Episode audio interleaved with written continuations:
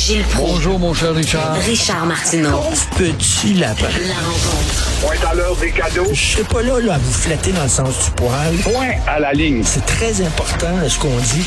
La rencontre pro martineau Gilles de Nicodère euh, va faire face à la musique aujourd'hui. Il va rencontrer son caucus. Ça risque de brasser parce qu'il y a des, il y a des conseillers ou des candidats qui étaient vraiment pas contents de sa façon dont il a dirigé sa campagne. C'est intéressant, oui, de voir que le fantôme Coder va sortir euh, de son grenier pour aller se présenter devant ces gens à qui il a demandé une collaboration. Et là, évidemment, c'est un examen de conscience qu'on fait, un post-mortem qui te permet à n'importe qui qui se fout de l'autorité du supérieur de dire ce qu'il pense et ce qu'il a pu penser du comportement de Coder, s'est calé, lui-même, ne l'oublions pas. Il va y avoir des étincelles. Est-ce que Coder va prendre un poste de chef d'opposition? Enfin, euh, majoritairement, les observateurs disent que non. Euh, il est peut-être pas apte à assumer une fonction de la sorte, surtout avec son comportement dans la défaite, où il aurait pu se montrer beaucoup plus grand. C'est dans la défaite qu'on voit la grandeur de l'homme, et ça n'a pas été le cas. Mais Gilles, il y a des candidats d'Ensemble Montréal qui disent Ouais, mais il y avait un gros ego. J'espère qu'ils viennent pas de découvrir ça. On n'avait rien qu'à voir les milliers, les milliers de posters au poteau où il dépassait de beaucoup ceux de l'organisation de Valérie Plante pour s'apercevoir que ce gars-là est un narcissiste et un un, nombriliste. Il aime beaucoup la publicité, il aime se voir.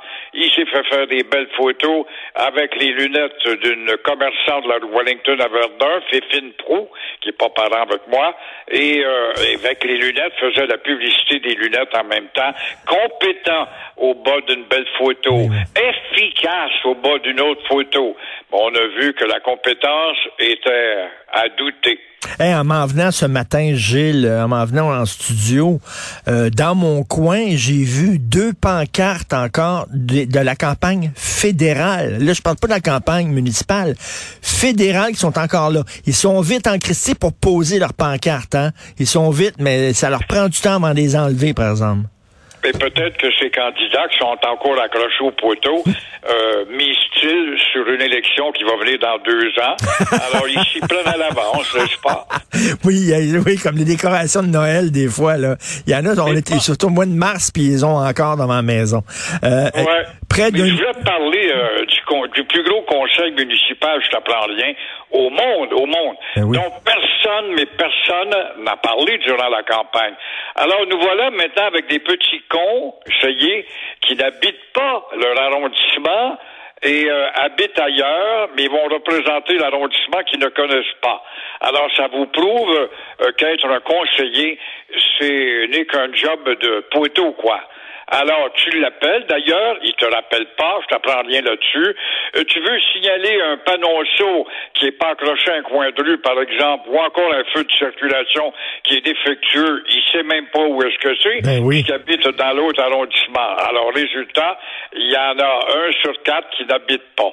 Et là, ça me ramène à une période. Vois-tu la maudite chatte J'aimerais me rappeler justement, à Montréal, plus de 70% des gens qui travaillent la ville de Montréal n'habitent pas Montréal. Oh, j'aimerais ça postuler une job à Montréal. Moi, j'aime beaucoup Montréal. Oui, mais je veux pas habiter à Montréal.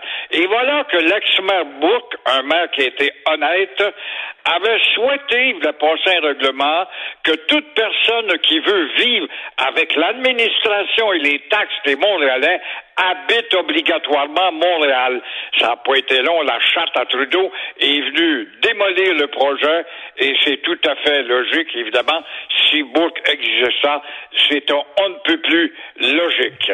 Il y a quelques années de ça, Dominique Payette, la journaliste, la fille de Lise Payette, s'était présentée à Québec et elle habitait pas Québec. Je me souviens, elle était allée à Choix FM, le Radio X à Québec. Je pense que c'est Dominique Moret, l'animateur, qui lui avait posé des questions, là, justement un quiz. Il a fait passer un quiz pour savoir si elle connaissait euh, la ville de Québec. Et là, il posait des questions sur euh, est-ce que ça existe le coin de telle rue et telle rue, etc. Et finalement, elle connaissait absolument pas euh, sa circonscription. Et là, on a ri d'elle, mais, mais c'est vrai que comment tu peux défendre euh, un arrondissement si tu le connais pas, tu, tu te promènes pas là? Représenter des milliers de gens. Paul Martin, moi, je l'avais reçu au Journal du Midi pour faire une blague. Il était euh, député de Ville-la-Salle, la Chine. Ville-la-Salle, c'est loin de chez lui. C'est un gars de Windsor, ça, originellement. J'avais demandé où il a du trésor caché, Monsieur Martin?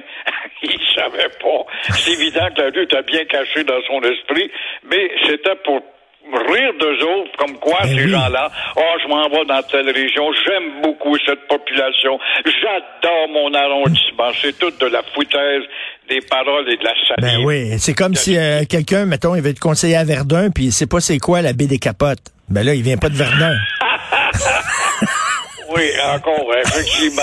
Ou euh, l'île des Sœurs, c'est-tu pour euh, les Sœurs Dionne ou je ne sais pas? Oui. Exactement.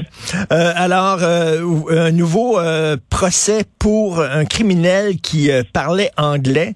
Euh, on a fait un procès en français seulement. Fait que là, il dit, moi, là, j'ai rien compris de mon procès. Je suis un unilingue anglophone. On va recommencer à zéro. Et il y a encore des maudits hogs et des observateurs qui vont nous dire on ne doit pas imposer trop vite la Chambre de commerce, notamment avec le projet de Jolin Barrette. On ne devrait pas imposer trop vite l'apprentissage du français pour nos néos qui débarquent de l'avion. Un autre bel exemple, justement, d'intégration à notre société de flammeaux. Alors, euh, Suninder euh, Dingra, un bon garçon qui vient des îles Moukmouk, un homme euh, qui euh, veut vivre ici pour s'attacher justement à la société francophone, alors voir ses droits atteints. Oh, J'avais atteint mes droits parce que je n'ai pas eu le temps d'apprendre le français. Alors, il dit que ses droits ont été atteints, ses droits linguistiques sont atteints, mais lui, il n'a pas atteint la société, par exemple, quand il est arrêté comme trafiquant de drogue avec l'une des plus grandes quantité de drogue qu'on n'a jamais vue.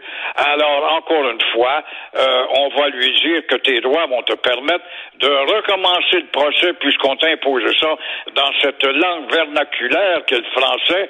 Alors, on va te faire un autre procès. Parce que tu avais pincé en français 15 ans de prison. Peut-être qu'en ayant un procès en anglais, euh, tu auras une sentence moindre. On n'est pas un ridicule près, non? Ben tout à fait, mais c'est toujours, c'est toujours fâchant de voir des gens qui se sacent totalement des autres, des criminels, des bandits, les droits des autres, ils en ont eu, ça, ça, ça leur passe 25 000 pieds par-dessus la tête, mais quand ils sont arrêtés, ah là, mes droits, mes droits. Oui, oui, tout d'un coup. Parce qu'il y a un avocat qui s'attache, qui est arrivé. Tu vas me donner 10% de ta fortune. Toi, là, t'es riche, t'es un bandit. Ah oui, oui, m'a donné peut-être plus que ça. Euh, m'a défendre, m'a te trouver un point. Moi, on va trouver une faille dans les expressions juridiques. On trouve toujours une faille. Et ainsi, on va loin. Le nombre de serres qui a doublé à Longueuil, donc on n'a pas réglé ce problème-là, là. Effrayant, de jasard. Moi, je peux pas croire qu'un an après, on est encore à la case zéro avec cette population de cerfs qui a grandi dans le parc de Michel Chartrand. On est à Longueuil. Alors, euh, il y a toutes sortes de fumées de pipe qui vont de leurs suggestions. Introduisons des coyotes. Non, non, non, non. On devrait peut-être les déménager. Non, non, non. On va les traumatiser. C'est pas vraiment tout. Euh, pourquoi pas l'euthanasie? Bon, non. Les abattre. Ah, ben, ça serait trop cruel. Les abattre à la carabine, c'est tellement plus facile.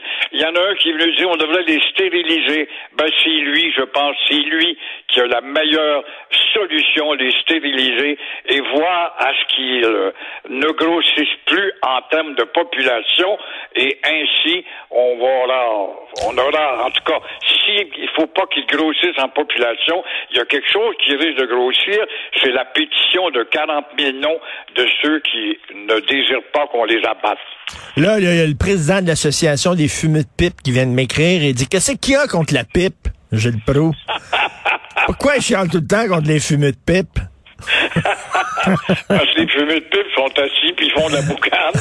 Et puis, ça, ça- des fois, ça a de bonne odeur. Un bon tabac hollandais, ou je ne sais pas quoi, là, tabac de quel pays, mais euh, ça reste assis d'une chaise berçante, avec la pipe entre les deux dentiers, puis ça émet des commentaires.